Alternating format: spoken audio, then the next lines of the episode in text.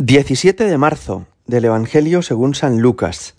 En aquel tiempo dijo Jesús a los fariseos, había un hombre rico que se vestía de púrpura y de lino y banqueteaba cada día. Y un mendigo llamado Lázaro estaba echado en su portal, cubierto de llagas, y con ganas de saciarse de lo que caía de la mesa del rico. Y hasta los perros venían y le lamían las llagas. Sucedió que murió el mendigo y fue llevado por los ángeles al seno de Abraham murió también el rico y fue enterrado. Y estando en el infierno, en medio de los tormentos, levantó los ojos y vio de lejos a Abraham y a Lázaro en su seno, y gritando dijo, Padre Abraham, ten piedad de mí, y manda a Lázaro que moje en agua a la punta del dedo y me refresque la lengua, porque me torturan estas llamas.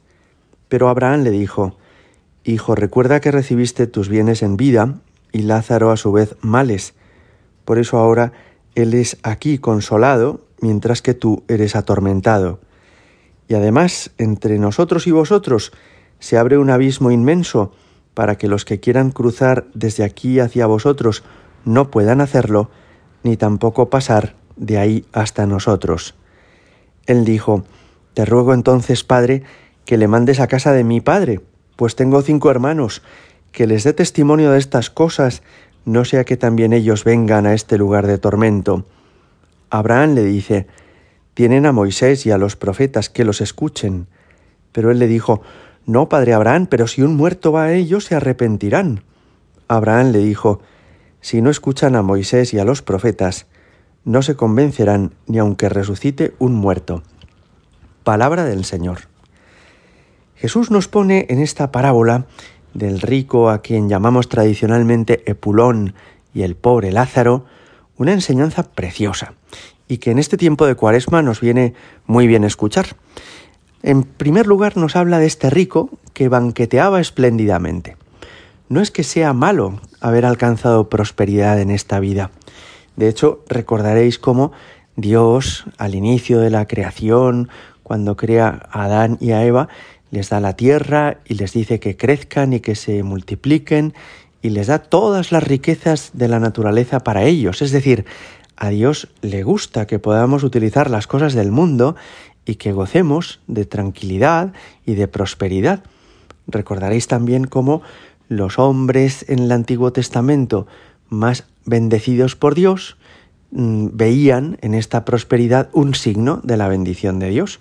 Por ejemplo, Abraham, por ejemplo, Isaac, también Jacob.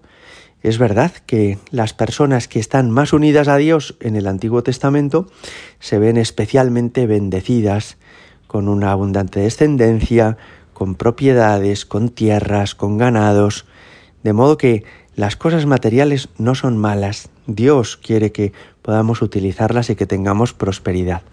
¿Cuál es entonces el pecado de este Epulón? Es el pecado de omisión, que tiene a su lado una persona necesitada, Lázaro, y que lo ignora por completo, vive como si no existiera y se convierte así en responsable de la pobreza de Lázaro. Es precioso esto. Decía el profeta Oseas en el Antiguo Testamento, refiriéndose a, algunos ricos, en su pasto se saciaron, se saciaron y su corazón se engrió, por eso se olvidaron de mí. ¿Es esto lo que es malo en la riqueza? Que uno llegue a pensarse que más que una bendición de Dios, que tiene que agradecer eh, y que tiene que compartir, es algo que Él se ha conseguido por sus propios méritos y que viva como si Dios no existiera y que viva ignorando a los prójimos que Dios le ha puesto al lado. Eso sí es un pecado muy grave, porque Dios, como nos enseña la doctrina social de la Iglesia, ha decidido el destino universal de los bienes. Es decir, que todo lo que ha creado Dios es para todos, no para que unos pocos lo disfruten y otros muchos se queden sin nada. Ese es el pecado de Epulón, es ignorar a Lázaro, vivir como si Dios no existiera y no querer compartir todo lo que Dios le ha dado. Y Jesús nos enseña al menos dos cosas en este Evangelio tan bonito.